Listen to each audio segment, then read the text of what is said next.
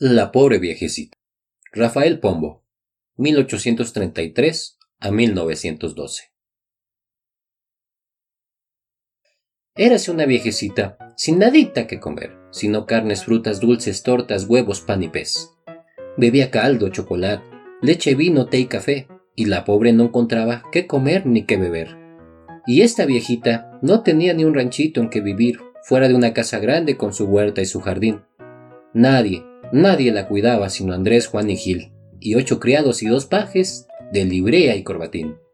Nunca tuvo en qué sentarse sino sillas y sofás, con banquitos y cojines y resortes al espaldar, ni otra cama que una grande más dorada que un altar, con colchón de blanda pluma, mucha seda y mucho holán. Y al mirarse en el espejo, la espantaba siempre allí, otra vieja de antiparras, papalina y peluquín. Y esta pobre viejecita no tenía que vestir sino trajes de mil cortes y de telas mil y mil. Y a no ser por sus zapatos, chanclas, botas y escarpín, descalcita por el suelo, anduviera la infeliz. Apetito nunca tuvo acabando de comer, ni gozó salud completa cuando no se hallaba bien.